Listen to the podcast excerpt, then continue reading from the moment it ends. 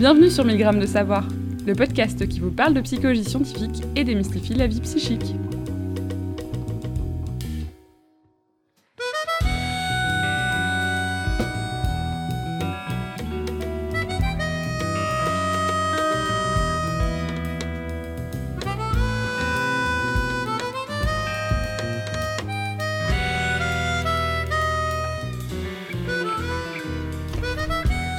Euh, je m'appelle Olivier Klein, hein, je, suis, professeur de, psychologie sociale ici à l'Université libre de Bruxelles. La voix que vous venez d'entendre est celle de, Sarah Levaux, qui, travaille pour le moment euh, au sein de notre équipe. Et euh, notre invité est Bernard Rimet. Et donc, peut-être pour commencer, Bernard, je vais te demander de te présenter en quelques mots. Oui, alors voilà, je suis Bernard Rimet, je suis euh, docteur en psychologie et j'ai exercé pendant longtemps la fonction de professeur à l'Université catholique de Louvain. Je suis maintenant professeur émérite et je poursuis euh, quotidiennement mes activités scientifiques qui sont dans le domaine de l'étude des émotions et plus particulièrement des aspects sociaux des émotions, qui est un domaine qui a été négligé pendant très très longtemps et qui connaît depuis quelques années un important gain d'intérêt. Et est-ce que vous pourriez partager avec nous donc, euh, une anecdote ou une expérience euh, qui ait marqué votre parcours euh, professionnel, on va dire? Durant ma carrière, pas spécialement, oui tout au début de ma carrière, à l'époque où je menais ma thèse de doctorat en psychologie. J'ai fait une expérience qui était déterminante. Euh, c'est euh, le fait d'avoir mis à l'époque en place une consultation pour patients cardiaques, une consultation psychologique pour patients cardiaques. Et donc dans cette consultation, euh, on s'est rendu compte que les personnes qui étaient affectées d'un infarctus avaient une expérience de vie qui était extrêmement chargée en émotions et en particulier parce que leur existence avait été interrompue brutalement par un risque de mort, parce que euh, l'inquiétude régnait dans leur famille, parce qu'ils avaient subi des interventions chirurgicales. Et donc ils arrivaient à cette consultation avec euh, un flot d'émotions à déverser. Et donc, euh, c'était dans la fin des années 1960, à l'époque, il n'y avait pratiquement aucune documentation sur les émotions, très très peu en psychologie, et je me trouvais là totalement démuni devant ces personnes. Et j'ai clairement pris la décision en faisant ce travail que lorsque j'aurai terminé ma thèse de doctorat, je me consacrerai à l'étude des émotions. On parlait d'une anecdote professionnelle là, mais je, pense qu'on avait déjà eu des échanges, vous aviez évoqué une anecdote aussi personnel hein, sur le... S'il s'agit d'une anecdote personnelle, ça remonte beaucoup plus loin, donc c'est tout à fait euh, dans les, les, premières années de mon existence. Euh, je suis né à la fin de la guerre de 40 et euh, comme beaucoup euh, d'autres personnes dans notre pays, au moment où les Allemands avaient envahi la Belgique, mes parents avaient euh, fui euh, la ville qu'ils habitaient et étaient partis, comme énormément de gens, dans les, les, flots de réfugiés qui envahissaient en particulier le nord de la France, pensant échapper à l'invasion allemande. Et puis, comme beaucoup d'autres personnes, ils ont été pris dans euh, les tenailles de l'avancée allemande et on l'a vécu pendant un certain nombre de jours, des expériences extrêmes, totalement déconcertantes pour des gens qui venaient de, de la bourgeoisie classique, etc. Donc ils ont vécu là le drame de leur existence. Et pendant toutes les années qui ont suivi la guerre, euh, avec les quelques personnes avec lesquelles ils avaient fait cette expérience, euh, ils se retrouvaient tous les samedis soirs pour euh, festoyer ensemble et ils se racontaient ce qui était arrivé et se re-racontaient mutuellement leurs expériences communes d'une certaine manière. Et donc j'ai assisté pendant toute mon enfance à ce processus de partage social des émotions, comme on l'a appelé plus tard, entre ces personnes qui revivaient ensemble euh, les expériences du passé. Et ce qui était très curieux, c'est que c'est des expériences tragiques et qu'en les réévoquant, il y avait très souvent des fous rires, de l'amusement, euh, une sorte de joie partagée, etc. Donc qui était très interpellante. Et donc tous les enfants, nous assistions à ce spectacle et ça m'a profondément marqué. Et donc ce processus de réévocation des émotions euh, est resté pour moi quelque chose qui m'a très fort interpellé et que j'ai à un moment donné très abondamment étudié dans mon travail scientifique. Comment est-ce qu'on passe de, des émotions dans l'infarctus du myocarde à ce retour sur, le, sur, les, sur les émotions? Quel a été finalement ton, ton parcours de, depuis la fin des années 60 jusqu'à de nouveau arriver finalement à cette question qui marque ta jeunesse? Alors c'est une évolution qui a été, je dirais, progressive. Euh, quand euh, je me suis orienté vers à, la, fin de ma thèse de doctorat, donc là on situe 1971, 1972, et euh, à ce moment-là, l'étude des émotions était fortement concentrée sur les processus expressifs et les manifestations non verbales, probablement parce que c'était plus euh, tangible euh, empiriquement que le fond du problème, les émotions elles-mêmes. Et donc il y avait un très très gros courant dans lequel on trouvait des, auteurs dont le nom est resté célèbre comme Paul Ekman, Carol Isard, etc. Euh, des gens qui se situent dans le prolongement du courant théorique de Tompkins. Et ces personnes étudiaient l'expression faciale, l'expression corporelle, etc., etc. Et je me suis lancé là-dedans et pendant une douzaine d'années j'ai travaillé sur les comportements non verbaux en bordure des émotions. Et en particulier un thème sur lequel j'ai beaucoup travaillé c'est la gestualité corporelle quand les gens parlent. Donc l'accompagnement non verbal de l'expression verbale. Donc là, j'étais déjà dans ce processus de l'étude de l'expression verbale, et c'est dans ce contexte-là qu'à un moment donné, euh, j'ai décidé un peu froidement de miser sur le fait que les émotions suscitaient de l'expression verbale. Et je me souviens qu'en 1989, j'ai écrit un texte théorique dans lequel j'exprimais l'hypothèse que l'émotion était associée à un processus. Et tout de suite après, on s'est lancé à quelques-uns dans du travail empirique pour vérifier l'hypothèse. Et on a été couvert de résultats positifs qui montraient qu'effectivement, euh, dans 80-90% des cas, quand les gens traversaient une émotion, ils en reparlaient après, ils le faisaient relativement abondamment, ils s'adressaient à leurs proches, etc. Et donc toute une série de choses qu'on a découvert autour d'une association entre l'émotion et l'expression verbale. Ce qui était assez intéressant puisque l'émotion est généralement considérée comme un phénomène intime, intrapersonnel, euh, propre, etc., etc. Et donc de voir que systématiquement les gens mettaient leurs émotions dans le champ social, ça c'était vraiment quelque chose d'interpellant. Et donc on a développé ce travail, donc la, la première publication date de 1991. Et puis, depuis lors, nous n'avons cessé de travailler sur cette question. Progressivement, en avançant dans le travail, on s'est rendu compte que non seulement les gens en parlaient, mais les gens à qui ils en avaient parlé en parlaient à leur tour, et que les gens à qui on en avait parlé en parlaient encore à leur tour. Et donc il y avait un, processus très important de propagation de l'expression émotionnelle. Et donc ça a amené l'idée que dans certains contextes, quand il y avait des émotions importantes, notamment des émotions qui touchaient un groupe ou une société ou une collectivité, les gens allaient mutuellement renforcer leurs émotions en se parlant les uns les autres, et donc créer un processus extrêmement actif où chacun stimule l'émotion chez l'autre, et où quand on a son émotion stimulée, on a encore envie d'en parler, et donc il y a une espèce de, d'activation émotionnelle réciproque qui se produit, et donc on a pu observer ce phénomène à l'occasion de, de, certains événements émotionnels collectifs, comme par exemple les premiers attentats terroristes qui, ont eu lieu à Madrid en, en 2004, euh, avec mes collègues du Pays basque espagnol, euh, euh, Dario Paez et son équipe, nous avons étudié cette question et nous avons trouvé des données qui confirmaient très très clairement la, collectivisation du processus de partage social des émotions. Et c'est à ce moment-là que euh, nous avons commencé à nous, intéresser euh, de plus près au processus collectif. Et une question qu'on s'est posée, c'est la question de savoir si quand les gens expriment des émotions, est-ce que ça leur permet une catharsis, une décharge, une évacuation de l'émotion et en réalité, les données abondantes que nous avons récoltées pour vérifier cette hypothèse étaient systématiquement négatives, contrairement à une pensée incroyablement répandue euh, partout dans le monde. Et donc, euh, l'expression verbale ne produit pas de catharsis, mais alors, quelles sont les conséquences? Quelles sont les, Qu'est-ce que les gens en tirent? Donc, on était à, à la recherche d'une clarification sur les raisons pour lesquelles les gens procèdent au partage social des émotions.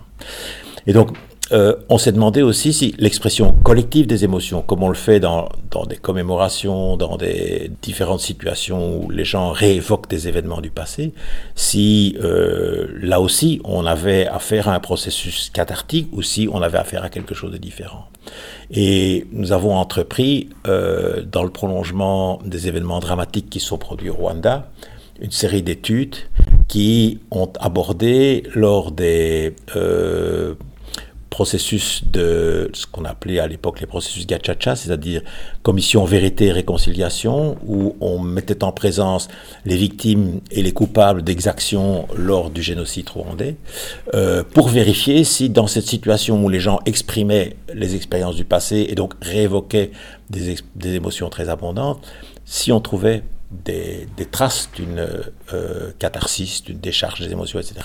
Et comme ça a été le cas dans les études sur le partage social de personne à personne, nous n'avons pas du tout, du tout confirmé l'hypothèse euh, d'une catharsis, mais par contre, on trouvait des observations qui indiquaient que quand les gens étaient ainsi rassemblés et exprimaient des émotions collectivement, il y avait une élévation de leur niveau d'intégration sociale, même entre des personnes aussi opposées et aussi distantes les unes les autres que des, victimes et des, et, des euh, coupables d'exactions dans le contexte d'un génocide. Quand tu évoques l'intégration sociale, c'est par rapport à quelle collectivité Le Rwanda en général ou c'est beaucoup plus local? Alors, euh, donc l'étude qui a été faite portait sur euh, les communautés du Rwanda. Donc, Rwanda est un, pays de petites communautés, de villages qui sont situés sur des collines. Et euh, nous avons étudié, nous avons récolté des données sur quatre des cinq provinces du Rwanda. Donc, ça couvrait très largement le pays.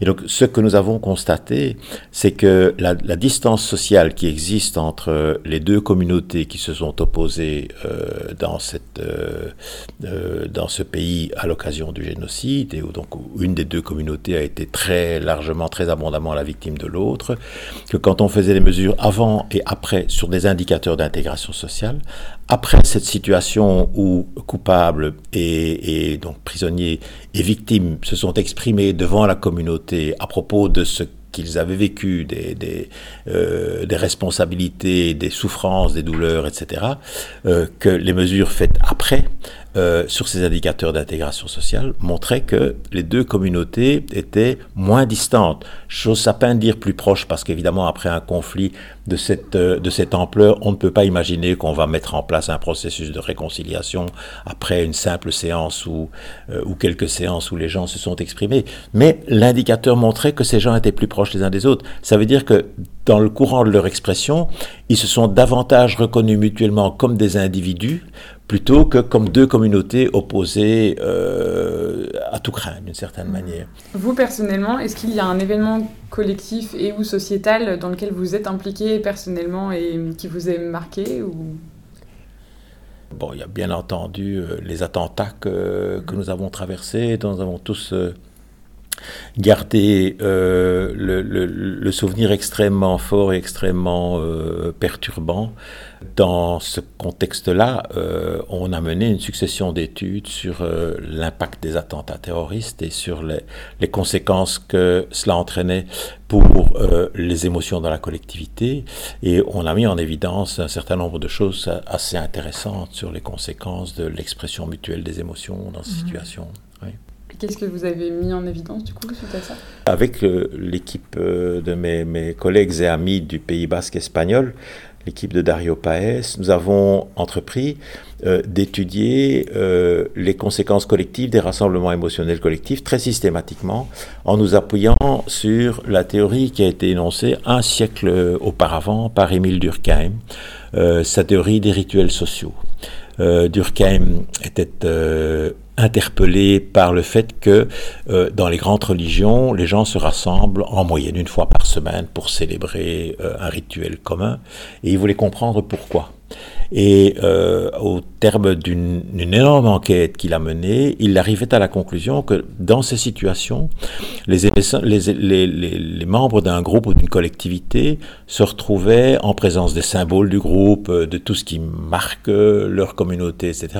Et que dans cette situation-là, ils entreprenaient une série de pratiques rituelles euh, dans lesquelles on produisait des émotions et que euh, les émotions des uns stimulaient les émotions des autres, et que, au bout du compte, dans une situation collective de ce genre-là, si les choses se déroulent normalement, il y a une, influence mutuelle des émotions, une, stimulation émotionnelle réciproque qui produit ce que Durkheim appelait une effervescence collective. il disait à ce moment-là, les gens ressentent tous la même chose et donc ils ont un sentiment d'unité extrêmement fort dû à ce partage d'émotions.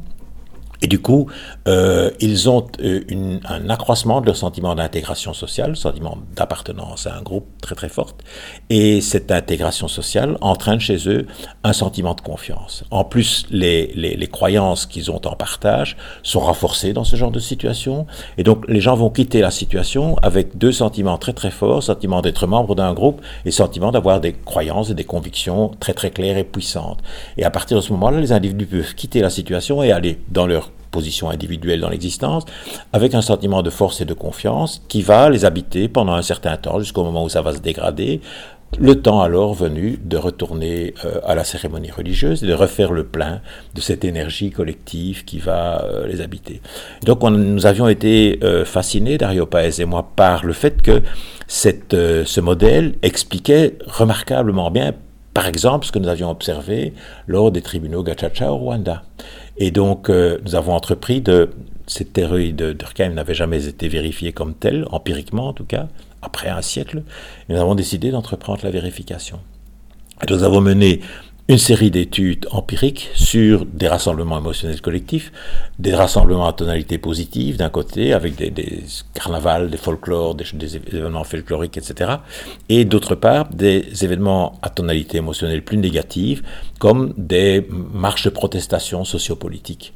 Et donc nous avons chaque fois fait des mesures avant et après, euh, avec des groupes contrôle qui ne participaient pas aux événements. Et donc systématiquement, ces études nous ont donné des résultats qui soutenaient extrêmement puissamment le modèle de Durkheim en question, avec des indications d'intégration sociale accrue chez les participants, avec des indications euh, de sentiment de force, de sentiment de confiance, d'émotions positives qui se déclenchaient chez les gens au terme d'une participation même à des événements à tonalité négative. Et donc, voilà, on avait de quoi euh, meubler euh, nos représentations théoriques pour la suite de nos travaux. Tous ces travaux, ils ont, aussi des implications, je pense, au niveau de la santé, n'est-ce pas? C'est pas juste une question d'intégration sociale. L'intégration sociale a des tas de conséquences aussi sur le bien-être au niveau physique et mental. Oui, ça c'est un prolongement très important de ce travail. C'est le fait que donc il y a toute une littérature qui depuis un certain nombre d'années, pas tellement longtemps, montre que l'intégration sociale a donc l'accroissement d'intégration sociale a des conséquences très très fortes pour le bien-être, mais aussi même pour la santé physique. Nous avons à un moment donné fait le raisonnement que s'il y a des communautés dans lesquelles on pratique euh, des, des, processus collectifs qui rassemblent les gens et qui les font euh, vivre ensemble, festoyer ensemble, euh, mener une série d'événements collectifs, etc. Comme ça se fait par exemple dans le folklore, le genre carnaval de bain, et ces choses-là, que dans des communautés de ce genre-là, on devrait normalement enregistrer euh, des indicateurs de santé qui sont plus favorables que dans des communautés où on n'a pas ces pratiques. Et nous avons entrepris avec la collaboration en particulier des mutualités chrétiennes, nous avons entrepris de euh, sélectionner des villes pour leur caractère de, de pratique folklorique et des villes pour lesquelles il n'y avait pas de pratique folklorique et de pairer ces villes de telle manière à les rendre parfaitement comparables. Et nous avons ainsi repéré huit villes à haut niveau de folklore, huit villes à bas niveau de folklore et nous avons demandé aux mutualités chrétiennes de nous permettre d'accéder aux dossiers de santé des habitants des deux villes dont ils disposaient. Et donc dans les conditions de confidentialité extrêmement rigoureuses et très très strictes qui sont pratiquées dans, dans, ce genre de travail, nous avons pu accéder anonymement aux données de ces habitants et comparer en particulier leur consommation de médicaments, leur consommation de biens de santé comme euh, consultation médicale de médecins spécialistes, de médecins généralistes ou d'entrée d'hôpitaux, etc. Et toutes les données que nous recueillons confirment l'hypothèse selon laquelle dans les villes à haut niveau de folklore, la la consommation de biens médicaux est plus réduite que dans les villes à bas niveau de folklore. Et on le voit par exemple, il y a 14 catégories de médicaments qui sont répertoriées selon une norme de l'Organisation mondiale de la santé. Et sur les 14 catégories de médicaments, il y en a une majorité qui sont moins consommées dans les villes à haut niveau de folklore que dans les villes à bas niveau de folklore. Est-ce que ça a des implications au niveau, je dirais, de, comment on dit en anglais, de policies, de, de type de de politique que vous, que, qui vous semblerait souhaitable en tenant compte de ces résultats? Est-ce qu'on peut tirer des, oui, des leçons euh, D'autant plus que euh, après l'étude euh, sur les, consommations de médicaments et de biens médicaux, on s'est aussi orienté vers la vérification d'une autre hypothèse, l'idée selon laquelle la, la, vie sociale comme telle serait plus favorable dans les villes à haut niveau de folklore que dans les villes à bas niveau de folklore. Et on a consulté, les données de la police fédérale pour les communes que nous comparions. Et la police fédérale communique chaque année pour chaque commune de Belgique une statistique extrêmement détaillée euh, des, des actes criminels, donc de tout ce qui est euh, exaction, infraction, euh, crime, etc. Pour 29 catégories différentes de crimes. Et donc, nous avons pris les statistiques pour les différentes communes euh, que nous avions classées comme haut niveau de folklore et les différentes communes à bas niveau de folklore. Et quand on compare les statistiques des deux, on a des données qui montrent que pour pratiquement chaque donnée de criminalité, chacune des 29 valeurs euh, observées, les taux de criminalité sont beaucoup, beaucoup plus bas dans les villes à haut niveau de folklore que dans les villes à bas niveau de folklore. Et donc, à partir de là, euh, l'idée selon laquelle euh, le folklore, c'est pas seulement pour amuser les gens, le folklore, puisque ce sont des pratiques qui souvent existent dans les villes depuis des siècles, voire des millénaires, il y a, pour que ces pratiques se soient maintenues aussi longtemps, il y a probablement des raisons profondes, et nous pensons en avoir touché du doigt quelques-unes. Et donc, voilà, nous sommes tout prêts à, commencer à faire campagne pour que euh, les, collectivités investissent dans le folklore euh, en ne pensant pas qu'on favorise des amusements, mais en réalisant qu'on favorise la vie sociale et la vie en communauté, euh, avec des implications et des conséquences extrêmement importantes. Et donc là, on parle de réunions concrètes des individus, mais est-ce qu'on peut parler aussi d'émotions collectives euh, quand chacun est derrière son ordinateur mais vit quelque chose euh, de commun quand même, malgré ça? Oui. Euh, on, on s'est posé cette question en particulier à l'occasion des attentats dont nous parlions tout à l'heure. La conversation de chacun avec ses voisins, ses proches, etc. C'est très difficile à capturer et donc on peut, on peut très très mal observer ce phénomène, si ce n'est de manière anecdotique, euh, en l'absence des processus numériques. Depuis que nous disposons d'Internet, euh, nous avons des outils qui existent à cet égard, et en particulier, grâce à Twitter en particulier, on peut suivre les conversations des gens. Et donc, euh, au moment où s'est produit le deuxième attentat du, de 2015 à Paris, en novembre, les attentats du Bataclan, le jour où les attentats se sont produits, j'ai contacté un ami qui est un chercheur, un spécialiste de l'analyse des datas, c'est quelqu'un de, sciences appliquées, c'est un docteur en sciences, euh, qui travaillait à l'époque euh, à l'Institut Polytechnique de Zurich, qui maintenant est à l'Université de Vienne. Et euh, je l'ai contacté en lui disant, voilà, il faudrait vraiment qu'on étudie ce qui se passe sur Twitter pendant cette période-là. Et nous avons de, récolté tous les tweets avec les hashtags des, attaques de l'époque qui étaient disponibles. On a été exposé à des millions de tweets, évidemment, avec euh, des, données qui montraient très très bien que le jour de l'attentat, il y avait une pointe dans les échanges qui était extraordinairement spectaculaire. Donc, on a décidé de sélectionner dans les tweets euh, des personnes qui étaient localisées sur le territoire français et qui avaient donc euh, échangé des tweets en langue française, donc des personnes touchées plus directement que le reste du monde par les attentats qui se sont produits. Et sur cette population-là, nous avons sélectionné des gens pour lesquels nous pouvions avoir le matériel de tweets qu'ils avaient émis pendant les six mois qui précédaient les attentats et les six mois qui ont suivi l'attentat. Pouvoir avoir données de lignes de base et de données de follow-up. Et donc, euh, nous avons euh, entrepris de faire l'analyse du contenu de ce matériel-là et donc d'aller repérer dans les tweets qu'ils ont échangés les indicateurs d'émotionnalité euh, pour constater que effectivement lors des attentats, les indicateurs d'émotionnalité avaient monté dans une proportion considérable, confirmant qu'il y avait bien eu un partage social d'émotions. Et donc cela, ça dure quelques jours, et puis progressivement, euh, on a un retour à la ligne de base euh, au bout, je dirais, d'une, deux, trois semaines, ça dépend un peu des émotions en question. Et puis, ce que nous nous sommes demandé, si, si ces, indicateurs d'émotionnalité étaient associés à des modifications sur d'autres indicateurs qui nous donnaient euh, des indices de, d'intégration sociale. Des indices aussi de croyances et de valeurs partagées. Et par exemple, nous avons pris comme indicateur la simple présence dans les tweets de ces personnes des mots liberté, égalité, fraternité. Et donc on a des données de base, et puis on constate que le jour des attentats, les taux de, présence de ces mots-là dans les tweets des gens explosent véritablement et se maintient pendant une très longue période qui suit. Et alors, on a euh, des données analogues pour des indicateurs d'intégration sociale. Donc, on a des indicateurs qui, permettent de mesurer le degré de prosocialité, c'est-à-dire de préoccupation d'autrui et d'empathie dans tweets des gens. Et on a des données qui montrent que euh, on n'a pas de retour à la ligne de base dans les données qui ont suivi les attentats de Paris. Autrement dit, on a un accroissement considérable de, de, ces indicateurs de prosocialité, de souci d'autrui et d'intégration sociale tout de suite après euh, l'expression émotionnelle collective. Et cet accroissement se maintient pendant une très très très longue période, euh, jusqu'au mois de février de l'année qui suit. Et donc on a des données qui suggèrent que la fameuse résilience sociale qui s'appliquait aux gens qui avaient participé à des rassemblements émotionnels collectifs se retrouvait chez tout un chacun dans la vie quotidienne qui avait pu échanger avec euh, ses proches et ses, ses connaissances par des échanges de tweets. Donc on a la confirmation que la résilience vaut pour tout le monde grâce à ces processus, ces différentes modalités du processus de partage social des émotions. Il y a un autre sujet qui, je crois, te tient à cœur peut-être aussi, un peu pour, pour, des, pour, raison aussi d'une histoire, c'est la question des, des relations linguistiques belges. Oui.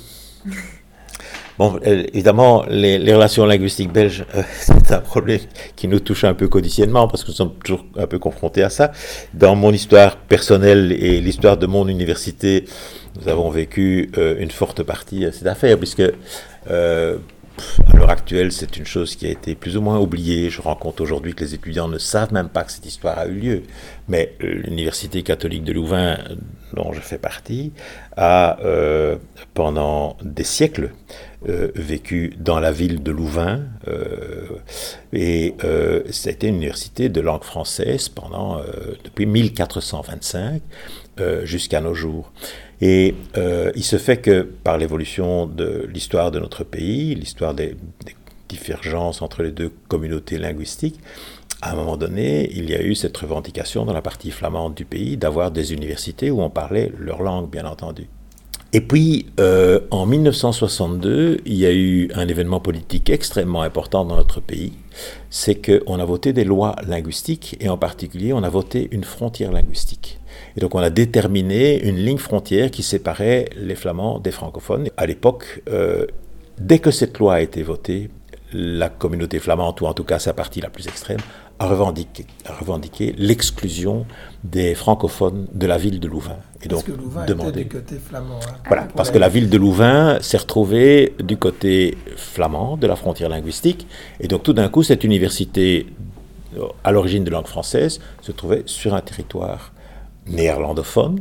Et donc les extrémistes flamands ont immédiatement euh, revendiqué la, euh, que les francophones sortent de cette ville et aillent s'installer ailleurs. Et donc entre 1962 et 1968, il y a eu pendant six années un, conflit sur le terrain dans la ville de Louvain pour cette affaire, avec à certains moments des, des, manifestations qui ont probablement été parmi les plus violentes que notre pays ait connues, avec la revendication que, on disait à l'époque, que les Wallons s'en aillent. Wallenbeuten, disaient les Flamands. Et donc, euh, on a vécu cette expérience très très forte d'être très rapidement euh, exclu de cette ville. Et en 1868, le gouvernement a décidé qu'on passait à l'acte et qu'on mettait pour les francophones à disposition les moyens nécessaires pour qu'ils construisent leur université ailleurs. C'est comme ça qu'on a maintenant une ville de Louvain-la-Neuve où euh, les francophones se sont construits à partir de rien une cité. Et donc, c'est une expérience qui nous a très fort touché. Et euh, l'évolution faisant, euh, j'étais de plus en plus intéressé aux questions des émotions, et en particulier les émotions intergroupes en Belgique, et donc les émotions ressenties par les Flamands à l'égard des francophones, et vice-versa.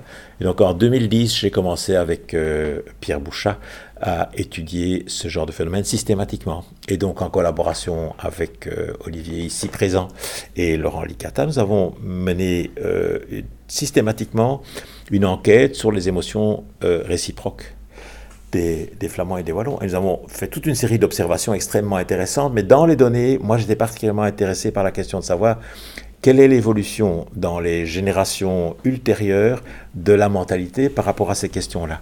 Et évidemment, le contexte sociopolitique dans notre pays a changé d'une manière extraordinaire en quelques décennies les francophones qui étaient la partie riche du pays et qui étaient les dominants et qui ont parfois fait souffrir les flamands du fait de leur domination, euh, les francophones sont progressivement devenus la partie pauvre euh, parce qu'il y a eu toute une série de, de, de, de situations socio-économiques difficiles.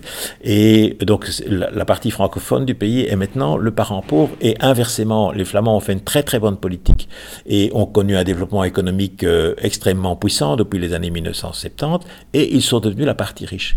Et donc, d'une certaine manière, ce renversement de fortune doit aussi s'accompagner d'un renversement de mentalité. Et donc, ma question était de savoir si les plus jeunes générations qui sont exposées à une situation très différente de leur père et de leur grand-père, à propos des questions linguistiques en Belgique, si les plus jeunes générations continuaient à avoir ou non cette euh, revendication que les Flamands ont toujours proclamée d'indépendance, d'autonomie, euh, de distance territoriale, etc., etc. Et donc on a entrepris, dans les données que nous avions récoltées sur les émotions des deux parties, euh, une étude sur l'évolution générationnelle. Et donc nous avons euh, distingué trois niveaux de génération. Les générations anciennes, donc dont les, les, les personnes, les grands-parents de, des générations actuelles, des personnes qui sont euh, qui, ont, qui, ont, connu la partie la plus, euh, la plus conflictuelle euh, de la situation linguistique en Belgique, une génération intermédiaire et puis la génération actuelle, les personnes qui n'ont connu que la Belgique fédérale avec les problèmes linguistiques résolus de la manière dont on a voulu les résoudre jusqu'à présent et qui n'ont connu donc que la bonne fortune de la Flandre par rapport à la Wallonie. Et donc nous avons entrepris de comparer ces trois groupes sur toute une série d'indicateurs et euh, pour constater que effectivement, euh, plus on descendait dans la génération pour arriver à la génération actuelle, moins était marqué le sentiment euh, d'opposition, la revendication euh, d'autonomie, etc., etc., et plus les gens étaient ouverts à la vie communautaire en Belgique. Et donc, euh, il y, a, y a des données qui effectivement confirment qu'il y a une évolution des mentalités qui est en tout cas parallèle à l'évolution du destin de chacune des deux communautés. Et donc le sentiment que euh, si les choses euh, se, se, poursuivent dans cette direction-là, euh, l'opposition linguistique en Belgique devrait être moins âpre dans les années futures qu'elles ne l'ont été dans les années passées. C'était en tout cas la conclusion qu'on était enclin à tirer de l'étude que nous avons publiée avec Laurent Licata, Olivier Klein et Pierre Bouchat. Il y avait un résultat dans cette étude qui me, qui, qui, qui me semblait vraiment intéressant, c'était le rôle de la mémoire collective.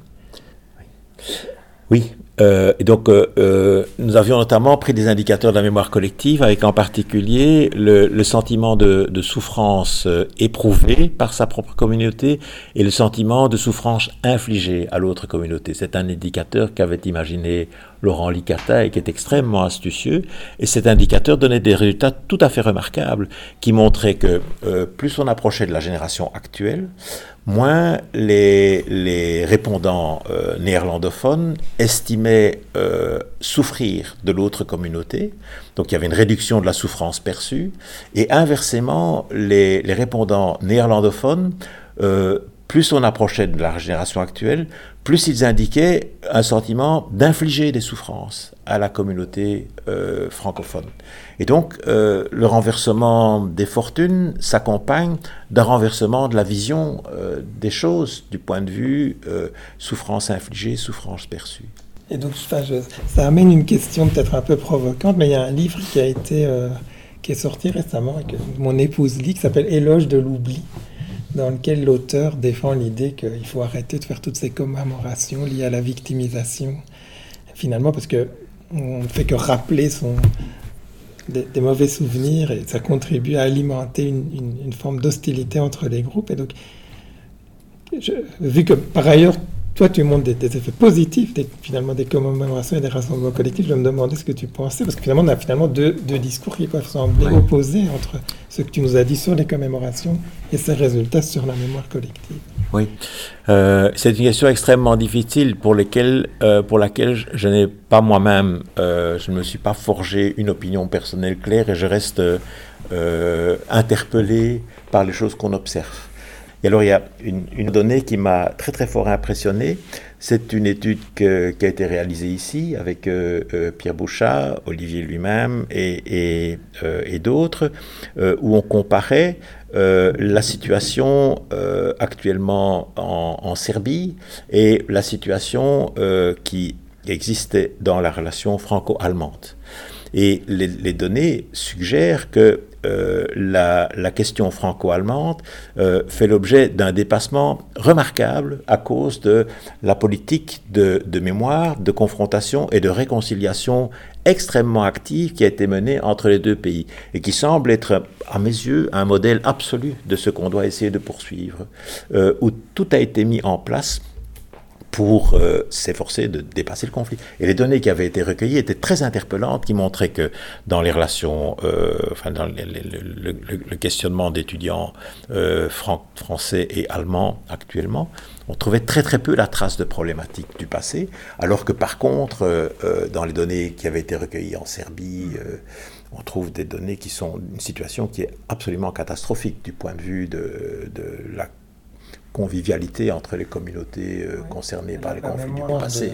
La mémoire de la Première Guerre mondiale est encore très à vif euh, là-bas, alors qu'on alors qu'on pourrait se dire qu'il y a eu des tas d'autres conflits. Oui, oui, oui. Donc ça, c'est vraiment c'est stupéfiant comme, euh, comme données. Et ça, ça, pour moi, ça fournit un guide. Alors, c'est peut-être pas seulement le processus de commémoration qui est important, mais c'est aussi le, le, dialogue et l'interpénétration d'une volonté de dépassement. et donc, la seule commémoration elle-même n'est probablement euh, pas utile. Mais il faut le faire dans un certain contexte cognitif particulier. Et donc c'est là que je verrais peut-être une analogie avec ce qui se passe pour la, euh, le partage social des émotions. Quand les gens parlent d'un épisode émotionnel, euh, tout simplement, en fait, ils ne font que le réactiver. Mais quand les gens parlent de l'épisode émotionnel du passé, en prenant sur cet épisode un regard différent de celui qu'ils avaient pris au moment où l'épisode a été vécu, euh, alors là, une possibilité de dépassement et de résolution de l'émotion est présente.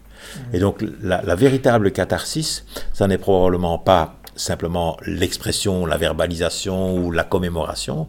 La véritable catharsis, c'est probablement euh, le, travail qu'on fait sur l'événement. Et donc, c'est l'investissement cognitif, l'investissement cognitivo-social, euh, qui est probablement la, la facette euh, sur laquelle on doit avoir l'attention à tirer pour, euh, pour assurer le dépassement.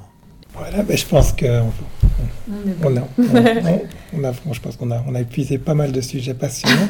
et donc on te remercie vraiment très chaleureusement pour le temps que tu nous as consacré. Merci infiniment à vous pour toutes ces, toutes ces questions et pour l'intérêt que, que, vous, que vous me manifestez par, euh, par ces questions. Merci beaucoup. Le podcast qui vous a été présenté est un projet des membres du Center for Social and Cultural Psychology de l'Université libre de Bruxelles et de Sarah Levaux, membre du groupe de recherche en psychologie sociale de l'Université Lumière Lyon 2. La musique de ce podcast a été réalisée par le Kenzonera Quartet. Sylvain Deloué a créé notre magnifique logo. Vous trouverez des informations complémentaires sur le site du CESCUP, cescup.ulb.be slash milgram-2 savoir-podcast. N'hésitez pas à nous contacter sur Twitter at mcscoop ou par mail via 1000 de savoir at gmail.com. Vous pouvez vous abonner à notre podcast sur iTunes, Stitcher, SoundCloud ou via votre application podcast favorite. Merci de nous avoir suivis et à la prochaine fois.